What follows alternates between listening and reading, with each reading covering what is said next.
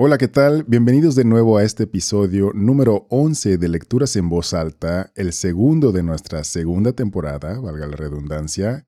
Y para quienes no recuerdan o para quienes no están enterados, es nuestra temporada navideña de relatos, así que por supuesto le traemos otro cuento navideño. Pero primero tengo que saludar a mi querida acompañante, la doctora Ilse Casillas, que maleducado de mi parte, ¿verdad? Mi querida doctora, ¿cómo se encuentra hoy? Maleducado no, amigo melancólico, aquí estamos, tú no te preocupes. Maleducado no creo, la verdad es que yo puedo esperar, yo creo que también las personas que nos escuchan mientras escuchen tu linda voz, amigo, yo puedo esperar si quieres el resto del capítulo. En silencio, sin ningún problema. Muchas gracias a todos por estar aquí otro día en Lecturas en Voz Alta, Giovanni otro capítulo. Ya llevamos bastantitos entre los en vivos, los pregrabados que estamos haciendo, entonces yo estoy muy emocionada sobre todo por la gran retroalimentación y por todos sus comentarios, de verdad, ya sean de forma presencial o de forma virtual, nos hacen a cada uno muchísimas gracias. Eso nos alienta a continuar haciendo este pequeño espacio que estamos seguros les brinda un buen rato, al igual que a todos nosotros. Así es, y bueno, ya, ya se está acercando la Navidad, cómo van con sus compras navideñas o van a ser este año o no, qué, qué, tal la están pasando con ese asunto. Eh, también mi doctora, no sé cómo le vaya con eso, yo la verdad ni siquiera he empezado, así que... como todo, haciendo bronca, compras de pánico, más bien, fíjate que este año como que me he tomado un poquito más de tiempo en, en o elegir el detalle o tratar de de que sea alguna compra bastante consensuada por eso de los gastos, los tiempos difíciles y todo. Pero en general, yo espero la comida, amigo. O sea, tengo que serte sincera, yo solo estoy esperando, esperando el momento en que me digan, Ilse, eh, ¿qué se te ofrece o qué quieres o cómo la ves que vamos a cenar? Yo estoy esperando esa parte. El pozolito, los tamalitos.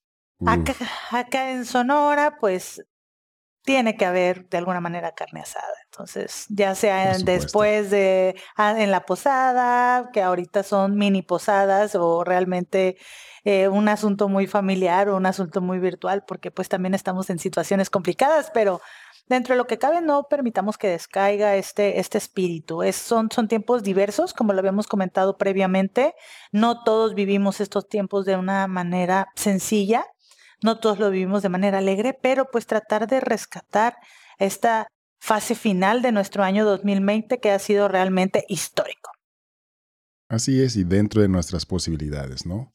Pero bueno, ojalá y quienes nos estén escuchando la estén pasando relativamente bien y que puedan disfrutar de esta temporada. Y bueno, ahora sí te pregunto, mi querida doctora, ¿qué vamos a leer el día de hoy? El día de hoy vamos a leer un cuento de Ramón Gómez de la Serna, argentino, llamado El Día 32. Bastante peculiar este cuento, Giovanni, porque nos habla de una temática donde diciembre no tiene 31 días, según lo que nos dice Ramón, como le gusta que le llamen. Tiene 32. Así es, es correcto. Y bueno, es, este, es interesante el cuento. Eh, lo eligió mi querida doctora eh, pero también personalmente me agradó bastante, entonces vamos a ver qué les parece a ustedes. En esta ocasión voy a iniciar yo, así que bueno, de una vez. El día 32, por Ramón Gómez de la Serna. Ya no van a quedar más hojas del almanaque. Era nuestra última fortuna. Dentro de un rato estaremos arruinados. Nos detendremos antes de arrancar la última hoja. ¿Qué habrá dentro? ¿Un consejo? ¿Una máxima? ¿Una promesa? Hay quienes dejan pegada esa hoja en el cartón. Mal hecho. Esos se quedan sin algo. Han dejado prendido un boleto de opción. ¿Quién sabe qué mueble de regalo? ¿Quién sabe qué fotografía que el destino hace en esa hoja en blanco y envía a la caja de las jubilaciones? Desde luego, en esa hoja está el vale para la comadrona que ha de sacar con bien el próximo año. Porque hay un secreto que voy a divulgar, y es que entre el 31 y el primero del año que comienza, hay un día que no se nota, que pasa desapercibido, que, como todo el mundo está preocupado, nadie ve, el día 32. Desde la antigüedad existe ese día, que no es de non, porque es par y jacarandoso. Es el día en que los desmemoriados, todos somos desmemoriados, el 31, vuelven a adquirir la memoria. El día que se pasa con la cabeza en el hielo. El día en que muchos que no saben jugar al ajedrez se la pasan jugando sobre el tablero. El día de cambiar el empapelado del comedor. Y como se ha hecho en plena inconsciencia, sorprenderse al día siguiente de lo raro que resulta contemplarle rojo, cuando ayer parecía amarillo. ¿Qué de cosas se hacen ese día 32? Es un día sin cobradores y en cuyos balcones aparece el paisaje que hemos soñado, y quizá por eso nos sentimos tan bien y la vida es sueño. Cuando me di cuenta de la existencia del día 32, fue un año en el que el día primero del año siguiente se me presentó una amiga de una prima mía, con la que cené el 31 de aquel diciembre. Chulillo mío, me dijo, ¿qué día el de ayer? Yo me quedé sorprendido sin saber lo que significaba aquello. Me acordaba que el día último del año había cenado en casa de mis tíos y había acompañado a aquella joven al domicilio, cuya dirección ella misma me dio. No me acordaba de haber estado calamocano, ni de propasarme. Acepté aquel idilio y cuando la oía hablar del día que pasamos juntos entre las gasas del balcón, lleno de cortinajes transparentes y con algo de nido, sospeché la existencia de ese día 32.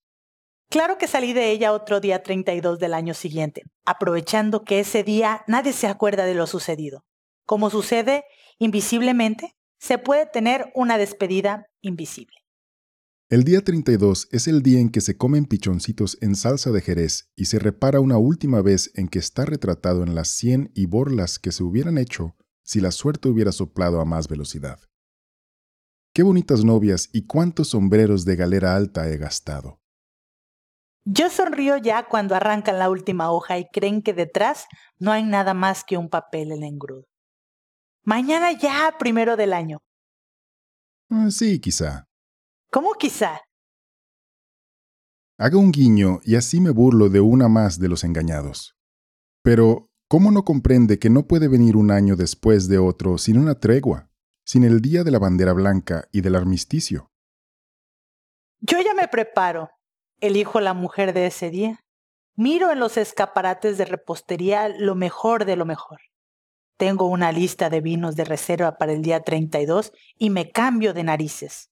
Y en algunos trechos en que mi pelo clarea, logro que se espese. Y en los catálogos de radioreceptores, elijo el mejor. Y ese día oigo las estaciones superpolares, donde las focas tocan el violín como no ha habido ejecutante que lo haya logrado nunca. ¿Que cómo se entra en el día 32? Ese es mi invento. Yo tengo un biombo de cuatro hojas amplias y altas, y en una de ellas he abierto una puertecita. ¿Qué cuestión tuve con mi mujer cuando encargué esa puertestilla del escape? Prefiero que llames a tu amigo el psiquiatra y que me interne por fin en un manicomio a que hagas una puerta en ese biombo. Al fin la convencí. Y por esa puerta, en la segunda hoja del biombo, me escapo cuando suenan las doce de la noche del día 31 y me sumerjo en el 32. Ella no recobra el conocimiento hasta que llega el que ella cree que es el día siguiente y es el subsiguiente. Fin. O sea, ¿y esa última parte qué, Giovanni? Híjole, pues. I don't know. Entonces, Giovanni, ¿consideras que el día 32 existe según Ramón o no existe? Pues. Pues mira, yo creo que todos podemos tener un día 32 y no necesariamente entre esos dos, entre el 31 y el primero, honestamente. ¿eh? Digo, si lo tomamos como metáfora de que se va y se pone una, ya tú sabes, Yo creo que todos hemos tenido una de esas o cerca de eso. Entonces, bueno, pues eh, todos creo que hemos tenido una noche en la que empieza tarde y al día siguiente no supimos ni qué pasó. a Never Ending Story, donde de repente estás en un día, después el día siguiente transcurre con mucha paz. Fíjate que yo sí tengo, mm, no, no lo había considerado el día 32 hasta que había leído este cuento de Ramón de la Cerda, pero en, mi caso, pues sí tengo una especie de como stop cuando tenemos año nuevo, al menos en mi familia tenemos la costumbre como nos levantamos tarde, el día primero, vamos al cine, o íbamos al cine hasta hace unos años, donde quiera que estemos, inclusive si yo, por ejemplo, me encuentro como ahora viviendo en otra ciudad diferente a ellos, yo voy al cine a tratar de ver la misma película que ellos están viendo y entramos más o menos en los mismos horarios, regularmente es la matine. Entonces, si ese día transcurre lento, te levantas tarde, acudes, vas al cine, vuelves a dormir si estás muy cansado o ver las películas que se encuentran en la tele abierta, las de siempre para los días primeros. Entonces, sí es como, para mí al menos, o sí me da una sensación de transición pero es una transición entre como que algo se resetea, pero a la vez como que algo continúa en una tradición que se repite año tras año, tal como él lo manifiesta, donde si su esposa eh, encuentra otra persona al día siguiente, no he llegado a esas situaciones. Si alguien lo ha hecho, pues nos cuenta su experiencia. Pero sí, a mí cuando lo leí, sí me dejó esa sensación. Pues es bastante interesante esa, esa tradición que mantienen en tu familia y bastante agradable, linda al menos. Creo que sí estaría agradable tener una tradición similar con la familia, ¿no? En donde los rituales, pues ese tipo de rituales, creo yo, son los que se quedan guardados bastante en, en uno mismo. Y bueno, pues creo que de alguna cierta manera comparto un poquito esta cuestión de de que el día primero, como que el, inicio del año, algo tiene, es distinto, pues. Se siente distinto, como que se siente que el tiempo se detuvo. Y seguramente es porque, al menos en mi caso, pues, que pues no trabajamos, todos estamos en casa. Y al menos en mi familia, pues es, no es tan común. Eh, normalmente todos trabajamos, todos tenemos algo que hacer. Eh, entonces, digo, bueno, ahorita en cuestión de la pandemia, pues es un poco distinto la situación, pero al menos en años anteriores así es, pues si aprovechamos el día, en nuestro caso, pues no tenemos un ritual como tal, pero eh, sí nos gusta hacer algo juntos en familia. Entonces, ya sea si pasamos todo el día viendo tele y cocinamos algo juntos, o si nos vamos de paseo, lo que sea, pero lo hacemos todos en familia. Entonces se siente diferente ese día. Y tú cuéntanos, que nos estás escuchando, ¿cómo vives este día 32?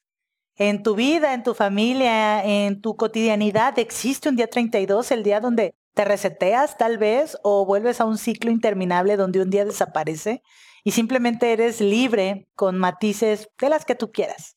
Cuéntanos en los comentarios, mándanos mensajes y Compártenos, ¿qué te gustaría ver en estos tiempos navideños o escuchar? Así es, esperamos recibir tus comentarios y también como siempre te pedimos sugerencias si tienes algo que te gustaría que leyéramos, con gusto lo recibimos y le damos su, su leída aquí con ustedes. Y bueno, creo que ahora sí ya es momento de dar fin a este episodio. Esta vez estuvo un poquito más extendido.